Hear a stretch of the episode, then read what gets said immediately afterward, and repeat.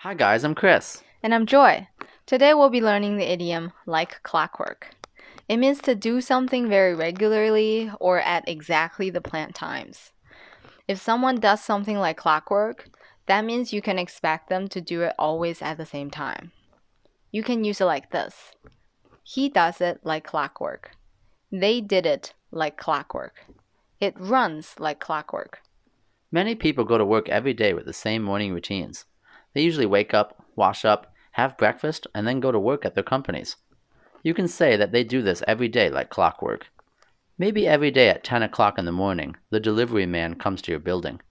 He does this regularly and never misses a day, so he can be expected to show up again the next day. You can call that like clockwork. You can also say this about things and objects as well. For example, everything went like clockwork at the conference. The buses are running like clockwork. Let's try to use this idiom in a conversation. Hey George, what are you watching? Oh, I've been watching the show Better Call Saul. Poor Jimmy always goes to his brother's house and takes care of him like clockwork, but his brother never shows any gratitude. Are you practicing your English like clockwork every day? Remember to follow our daily posts. And if you like our content, remember to share our account with your friends and family. Talk to you next time. Bye.